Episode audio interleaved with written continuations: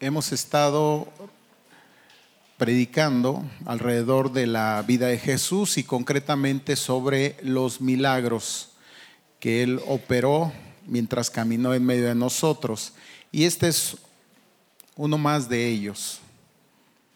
Lucas capítulo 7 versículos del 1 al 10. Si estamos listos, amén. Bueno, vamos a, vamos, voy a leer, ustedes me siguen ahí en silencio. Si ponen acá el texto, bueno, pues también tendrán para ayudarse, apoyarse. Lucas 7, versículos 1 al 10. La palabra del Señor dice así: Después que hubo terminado todas estas, todas sus palabras al pueblo que le oía, entró en Capernaum y el siervo de un centurión a quien éste quería mucho estaba enfermo y a punto de morir. Cuando el centurión oyó hablar de Jesús, le envió unos ancianos de los judíos rogándole que viniese y sanase a su siervo. Y ellos vinieron a Jesús y le rogaron con solicitud, diciéndole, es digno de que le concedas esto, porque ama nuestra nación y nos edificó una sinagoga. Y Jesús fue con ellos, pero cuando ya no estaba lejos de la casa, el centurión envió a él unos amigos, diciéndole, Señor, no te molestes, pues no soy digno de que entres bajo mi techo, por lo que ni aún me tuve por digno de venir a ti, pero di la palabra y mi siervo será sano. Porque también yo soy hombre puesto bajo autoridad. Y tengo soldados bajo mis órdenes y digo a este ve y va, y al otro ven y viene, y a mi siervo hace esto y lo hace. Al oír esto Jesús se maravilló de él. Y volviéndose dijo a la gente que le seguía, os digo que ni aún en Israel he hallado tanta fe. Y al regresar a casa los que habían sido enviados hallaron sano al siervo que había estado enfermo.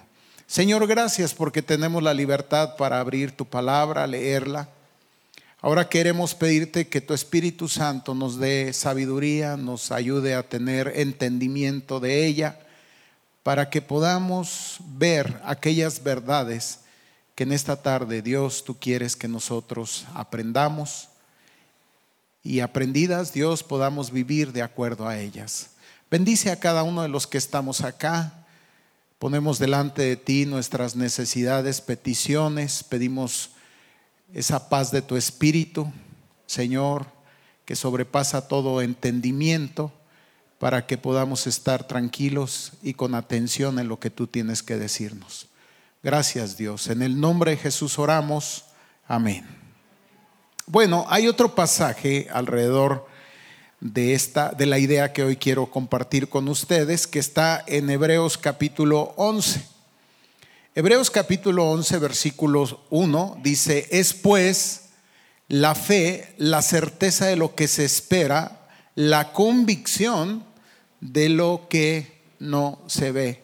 Y el versículo 6 dice, pero sin fe es imposible agradar a Dios, porque es necesario que el que se acerca a Dios crea que le hay y que es galardonador de los que le buscan. Quedémonos con esta idea. Sin fe es imposible agradar a Dios. ¿Cómo es que podemos agradar a Dios desde nuestra fe? Primero decirle que una manera de entender algunas cosas es diciendo que hay dos tipos de fe. Una que tiene que ver con la salvación, el momento en el cual nosotros creímos en Jesús como Señor, como Salvador de nuestra vida, abrimos nuestro corazón, le recibimos, fuimos aceptados, fuimos perdonados. Pablo dice, justificados pues por la fe, tenemos paz para con Dios. En otro pasaje él dice que no por obras para que nadie se gloríe, que es un resultado de la fe. Y también nos dice que esto no es de nosotros, sino es un don de quién? De Dios. Entonces Dios nos da ese don para creer en Jesús como Señor y Salvador. Bien, pero hay otra fe que se nos demanda y es de la que nosotros en esta mañana queremos hablar. Si quieren ustedes, es, es nuestra respuesta que tiene que ver con la confianza que nosotros depositamos en Él. Miren, en este pasaje veremos algunas cosas, entenderemos sobre esa fe que agrada a Dios. Es más, por lo que leemos parece que hasta le sorprende este tipo de fe. Martin Luther King, no sé si han oído hablar de él, saben que fue un pastor, un, hombre de color que luchó en Estados Unidos por eh, todo este tema de los derechos humanos. Él decía, da el primer paso con fe. No tienes por qué ver toda la escalera, basta con que subas el primer peldaño. A veces nosotros quisiéramos ver la totalidad y entonces, de acuerdo a ello, seguir avanzando. Y este hombre decía, mira, da el primer paso. ¿sí? Lo demás lo vas a ir averiguando para adelante, ¿no? Basta con que subas el primer peldaño. Y acá nosotros en Hebreos capítulo 11, verso 6 leíamos, sin fe es imposible agradar a Dios. Y aquí tenemos la historia de un hombre que por su fe o por su tipo de fe, por su forma de creer, por su forma de depositar confianza en Jesús, bueno, agradó, maravilló a Jesús y de alguna manera lo puso y hoy lo pone como ejemplo para nosotros. ¿Qué tenemos que aprender? ¿Qué tenemos que aprender nosotros a través de esta escritura? Nuestra fe puede maravillar a Dios como la de este hombre, pero también nuestra fe o la falta de ella o nuestra poca confianza podría maravillarlo inversamente, como en otras ocasiones, sorprenderlo de alguna manera por nuestra incredulidad. Nosotros leemos muchas veces en los evangelios que Jesús eh, quedaba sorprendido y no precisamente por por este tipo de fe o por la fe que aquella mujer en una ocasión se acercó a Jesús y Jesús terminó diciéndole, oh mujer, grande es tu fe, sino por la incredulidad de nuestra fe. Parece una contradicción, ¿no es cierto? Pero, pero es real. Entonces la pregunta es, ¿qué clase de fe tenemos? ¿Qué clase de fe tenemos? ¿Qué produce nuestra fe en el corazón de Dios? Mire, se vale tener una fe pequeña. Él mismo dijo que nuestra fe podía ser como un grano de mostaza, pero también dijo que el grano de mostaza, si bien la semilla es pequeña, una vez que es sembrado, crece. Y eso es lo que se espera de nosotros, que nuestra fe, nuestra confianza en Dios vaya en aumento y veremos cómo esa confianza que va en aumento no solo sorprende a Dios, sino creo que de alguna manera también podemos tener acceso a lo que de ese reino se nos imparte por la fe. En este caso, sus bendiciones y, ¿por qué no? Como veremos aquí, lo que nosotros llamamos milagros, una intervención sobrenatural, hemos dicho, donde nos muestra su gracia, su poder, de una manera soberana. ¿Cómo es la fe de este hombre? En primer lugar, decirle que es una fe humilde. ¿Por qué decimos esto? Dice en el versículo 3 que este hombre oye hablar de Jesús, oye hablar de Jesús. Y hay una necesidad que él tiene. En realidad no es su necesidad, sino es la necesidad de uno de sus siervos. ¿no? Y el siervo de un centurión, en el verso 2, a quien éste quería mucho estaba enfermo y a punto de morir. Este hombre tiene ciertas cualidades, ciertas características que vale la pena considerar. Una de las cosas que muestra entonces es un corazón humilde, un corazón compasivo, porque hay una necesidad que si quiere no tiene tanto que ver con él. En el tiempo de Jesús, los siervos, la palabra que está traducida aquí como siervo, en el griego original es doulos. Y sabe, hace referencia a un esclavo. Y los, esclavos, los esclavos era gente de tarea, gente de trabajo reemplazable en la época de Jesús. Bueno, era material, diríamos, terrible de desecho. Sin embargo, hace saber que este hombre tenía un afecto particular por este siervo. Entonces desde aquí ya vamos viendo algunas características del corazón, del carácter de este, de este hombre. ¿Qué más se nos dice? Que era un centurión. Un centurión era un hombre que estaba a cargo de un grupo de soldados, aproximadamente unos, unos 100, una centuria, y esta, compañía de soldados romanos pues eran colocados en diferentes ciudades, se entiende, para guardar el orden y de alguna manera hacer saber del dominio que Roma tenía sobre Israel. Y ahí estaban estos, estos hombres y gozaban de muchas prerrogativas, ¿no? Gozaban de muchos beneficios y tenían, digamos, una posición privilegiada. Entonces no era un hombre común y corriente, era un hombre clave. Bajo su dirección tenía a 100 soldados y además era un hombre que estaba acostumbrado en esa línea de mando a dar órdenes. Tenía muy claro pues estos asuntos referente al tema de la autoridad y del poder como veremos más adelante. Ahora, hay una necesidad en él. Hay una situación en su casa con uno de sus siervos y entonces escucha sobre Jesús. Dice la palabra aquí en el versículo 2, 3, cuando el centurión oyó hablar de Jesús, le envió unos ancianos de los judíos rogándole que viniese y sanase a su siervo. Para este tiempo la fama de Jesús ha crecido. Empieza a hablarse de Jesús, no solo lo que él enseña, sino también lo que él hace. Y entonces hace algo interesante a partir de una relación, veremos, de compromiso que tiene con los judíos, porque además de tener un corazón compasivo, digamos, hacia sus siervos, hacia sus esclavos, también muestra un corazón compasivo, por así decirlo, hacia la cultura y el culto judío. Dicen los expertos que algunos de los romanos no solamente empezaron a tener simpatía, ¿no? Se, ¿Qué diríamos? Se, se metieron dentro de la cultura judía y no solamente empezaron a tener simpatía por el culto judío, sino inclusive algunos se volvieron prosélitos, por decirlo así, se convirtieron al judaísmo. No sabemos si era el caso de este hombre. Adelante parece ser, por lo que vamos a ver, que no era el caso, pero sí digamos que guardaba una simpatía.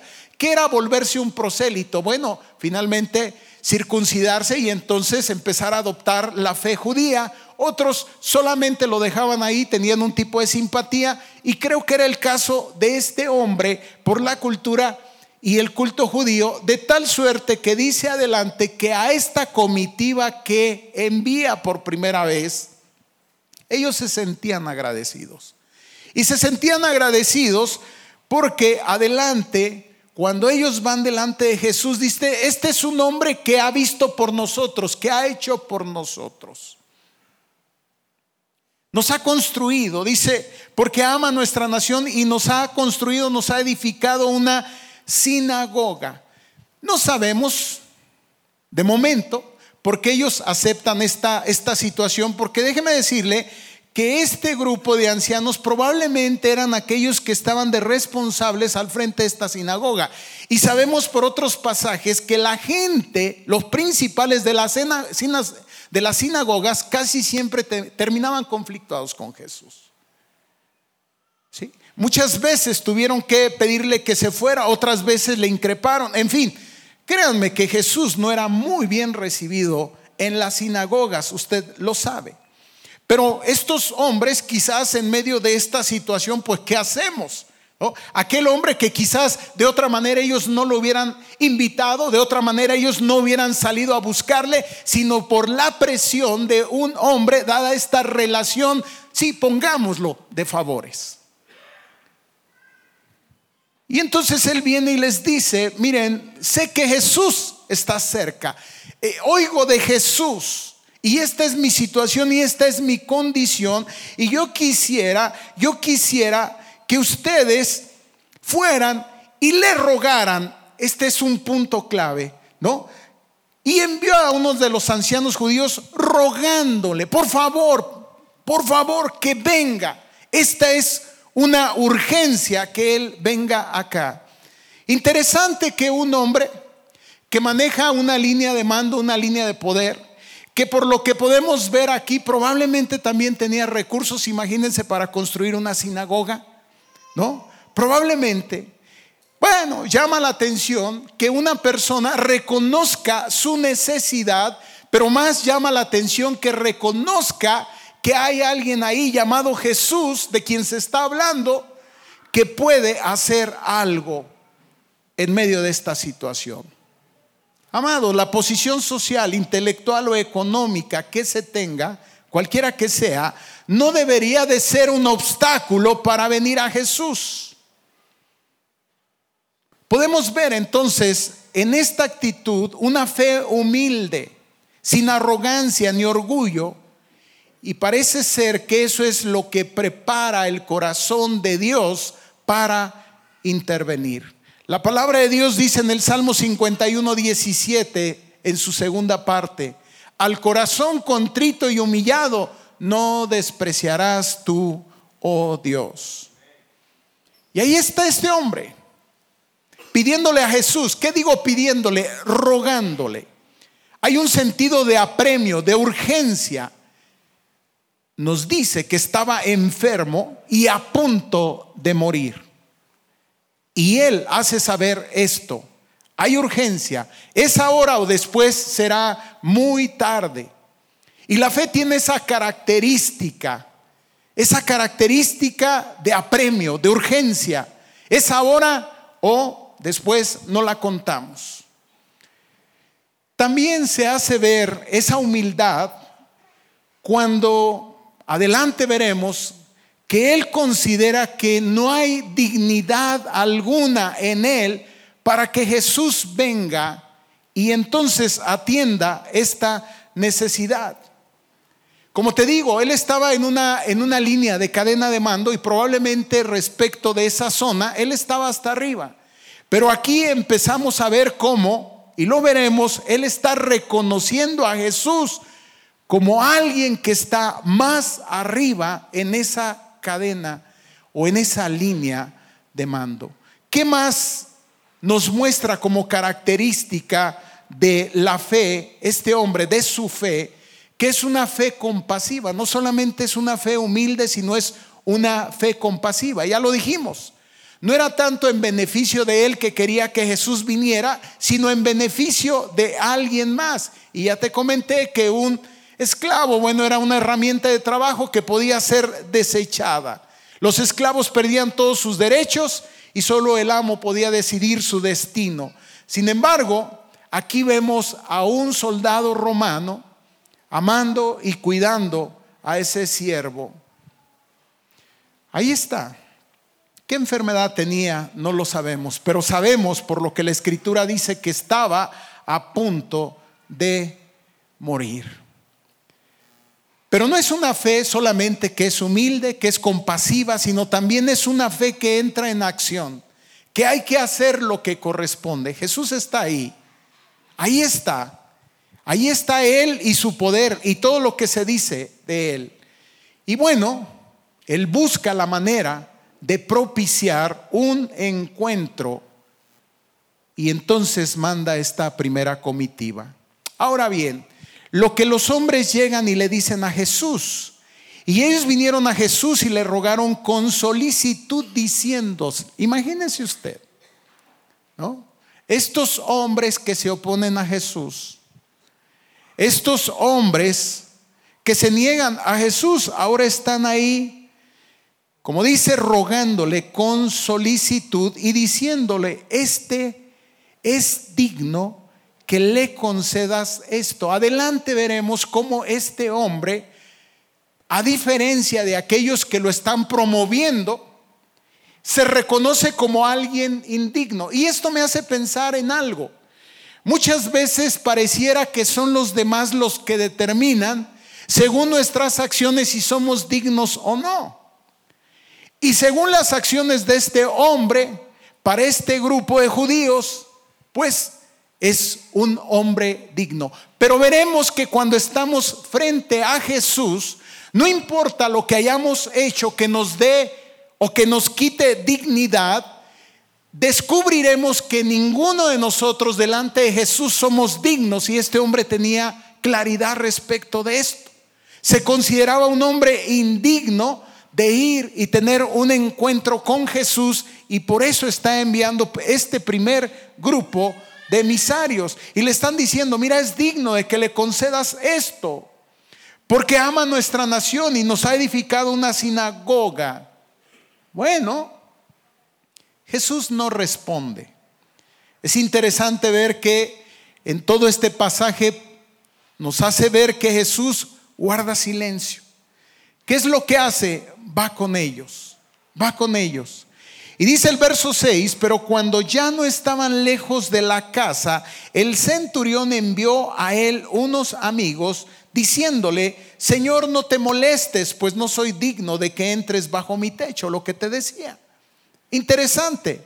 Pareciera que nosotros declaramos dignidad o no dignidad sobre nuestra propia vida o permitimos que los demás declaren esa dignidad o indignidad sobre nuestra vida. Y este hombre, a quien aquellos otros habían dicho que era un hombre digno, dice, no, no, no, no soy alguien, realmente no soy alguien digno. Y cuando sabe que Jesús está viniendo para acá, dice que envía a un grupo de amigos, lo que hace suponer que quizás el primer grupo de amigos, el primer grupo de personas que va y habla con Jesús son judíos y probablemente el segundo grupo es un grupo de amigos probablemente romanos. Y entonces va y le dice, no, por favor deténgalo. No, no se trata de eso. No era mi intención molestar a Jesús. No era mi intención hacerlo caminar, venir hasta acá. La intención. Y enseguida lo hace saber cuál era. Yo no estaba pensando en que tal persona se tomara la molestia de venir y trata de detenerlo en el camino. Y le dice, no, no, no es necesario que venga hasta acá. Ahora les explico lo que yo pretendía. De ninguna manera no soy digno de que venga y entre bajo mi techo. No soy digno de que venga y entre a mi casa. Y yo pregunto, ¿quién somos dignos? ¿Quién somos dignos? Nadie. Y este es el camino que sigue la fe. Toma conciencia de esa realidad. Es ante Jesús mismo que se está. Señor, no te molestes, no soy digno de que entres bajo mi techo, por lo que ni aún me tuve por digno de venir a ti. Esa fue la razón. No me lo tomes como no me lo tomes como arrogancia, no me lo tomes de, bueno, ¿y por qué no vino él? No me lo tomes como, no, simplemente no soy digno. Ahora lo explico. Mira, ¿de qué se trata? Yo soy un hombre puesto bajo autoridad y tengo soldados bajo mis órdenes. Y le digo a este ve y va, y al otro ven y viene, y a mi siervo hace esto y lo hace. No sé, pero supongo, y en esa cadena de mando y en esa línea de mando, yo entiendo que tú estás hasta arriba y tú tienes la autoridad y aquí viene la gran declaración.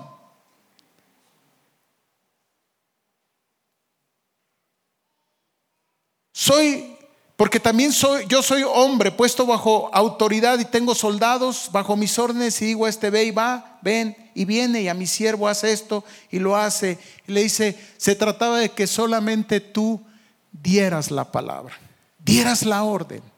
Y esto es tremendo. Esto es tremendo. Ni aún me tuve por digno de venir a ti, pero di la palabra y mi siervo que sanará. Wow. Di la palabra. Solamente da la orden. Y tú que estás hasta la corona de la línea de mando, tú que tienes el dominio, el poder, la autoridad, Señor, es tu palabra. No hay quien se resista ni quien se resista a tu palabra. Solamente di la palabra. Eso era suficiente. ¿Y sabe lo que hace Jesús? Voltea y ve a los que están con él, los que le siguen, y les dice, de esto es de lo que se trata. Este es el punto. Esto es creer. Esto es confiar. Este es, esta es la fe que sorprende. Esta es la fe que mueve el corazón de Jesús. Es la fe que mueve el corazón de Dios. Y de alguna manera, ¿cómo veremos que nos permitirá ver lo que quizás nunca hemos visto? Pero necesitamos creer en la palabra confiar en la palabra, declarar la palabra, es decir, tener convicción, lo que leímos en Hebreos. Fe es certeza, es convicción de lo que Jesús ha dicho. Es eso. Miren, y digo, no me cansaré de repetirlo, pero en este tiempo en el cual me enfrenté a, así a la muerte, y llegué a esa última línea, descubrí algo, que no son pensamientos que guardas, que no son ideas, que no son conocimientos, es convicción, es certeza. De eso se trata el tema de la fe. Es certeza. Es decir, en ese momento hay la certeza de que estás para trascender a esta vida como la conoces y ver constatar la realidad de una vida que nos trasciende, de la que hemos estado hablando y hemos estado hablando y he estado creyendo porque la palabra lo declara. Y entonces, ¿qué debemos hacer nosotros? Creer, confiar en ella. Y este hombre es, lo, es la enseñanza que nos está dejando. Y eso es Jesús lo que quiere decirnos, les está diciendo a, a ellos. De eso se trata de creer que la palabra es poderosa y que nuestra fe está centrada, fundamentada en ella. No es una fe a ciegas, es una fe en la palabra. Hay mucha gente que viene y me dice, pastor, escuché la voz de Dios. Y yo digo, bien, bien. Eh, no lo puedo explicar, pero algo dentro de mí, en mi espíritu, escuché. Y entonces dicen lo que escuchó de parte de Dios. Confía, avanza, espera, perdona, lo que usted quiera. Y está bien. Es una manera, y lo hemos aprendido a través de la cual el Espíritu Santo nos revela esa palabra. Pero estoy seguro que esa palabra que nos revela el Espíritu Santo es una palabra que ya está declarada aquí. Mire, Pedro dice que tenemos la palabra más segura. ¿Y sabe cuál es la palabra más segura? La palabra escrita, la palabra de Dios. Y siempre el Espíritu Santo nos va a revelar lo que está en la palabra. Alguna razón, a lo mejor por descuido, a lo mejor por negligencia no hemos ido a la palabra y no hemos conocido de esa palabra, pero estoy seguro que si es palabra que el Espíritu Santo da, está aquí, porque la palabra y el Espíritu Santo trabajan juntos. Jamás la palabra va a decir algo que no diga el Espíritu Santo, ni el Espíritu Santo nos va a decir algo que no diga la palabra. Di la palabra, Señor, era suficiente. Yo no soy digno de que tú vengas acá. Jesús se voltea, ve a la gente y ve a sus discípulos y les dice, os digo que ni aún en Israel he hallado tanta fe. Esa es la fe que sorprende a Dios. Esa es la fe, esa es la confianza que sorprende a Dios y que mueve el corazón de Dios. Ahora, y lo hemos dicho, no hay un modelo a través del cual nosotros pudiéramos decir, esta es la manera como Jesús actúa. Cada caso, cada acción de Jesús es distinta. Pero aquí encontramos algo que nos da luz, que nos da orientación respecto de cómo nosotros podríamos estar comenzando a confiar en Jesús. Verso 10. Y al regresar a casa, los que habían sido enviados hallaron sano al siervo que había estado enfermo. Hay un pasaje paralelo, hay una discusión respecto de algunos temas, no vamos a entrar en, esa, en esa discusión, pero parece ser que hay una declaración de Jesús, según nos lo muestra Mateo, diciendo, conforme has creído, se ha hecho. Yo digo, wow, qué responsabilidad. O quizás cuánta, ¿cómo decir? Ah, pues sí, qué responsabilidad. No, no se me ocurre esto cuando el Señor te dice, pues mira, así como estás creyéndote se ha hecho. Y entonces nos obliga a considerar cómo es que nosotros estamos creyendo. Yo sé que a veces el Señor va más allá de lo que estamos creyendo. Si el Señor siempre hiciera a partir de lo que estamos creyendo, estoy seguro que muchas cosas en nuestra vida no la haríamos. Qué bueno que muchas veces Él supera aquello que nosotros estamos creyendo. Pero hay ocasiones, me parece a mí, en las cuales el Señor nos va a demandar un tipo de confianza de este calibre, de este nivel. Y al regresar a casa, los que habían sido enviados hallaron sano al siervo que había estado enfermo. Yo no sé, estoy terminando, no sé cuál sea en esta mañana tu necesidad. Hemos comenzado un tiempo y lo has visto para orar, hemos comenzado un tiempo para clamar, para pedir que Dios muestre, muestre su voluntad, para que Dios intervenga en situaciones que estamos atravesando nosotros o la gente a la que amamos como este siervo. Gente hacia, hacia la cual nosotros podemos tener un corazón compasivo como este hombre. Gente hacia la cual podemos o pudimos haber tenido una actitud generosa. Estamos orando por esto. Pero regresamos a las primeras preguntas que nos hacíamos. ¿Y cómo es nuestra fe? Esa fe que estamos mostrando delante de Dios. Es esa fe que se nos demanda en Hebreos convicción, certeza. Es esa fe que a través de la confianza busca agradar a Dios. Señor, no soy digno. Señor, no soy quien.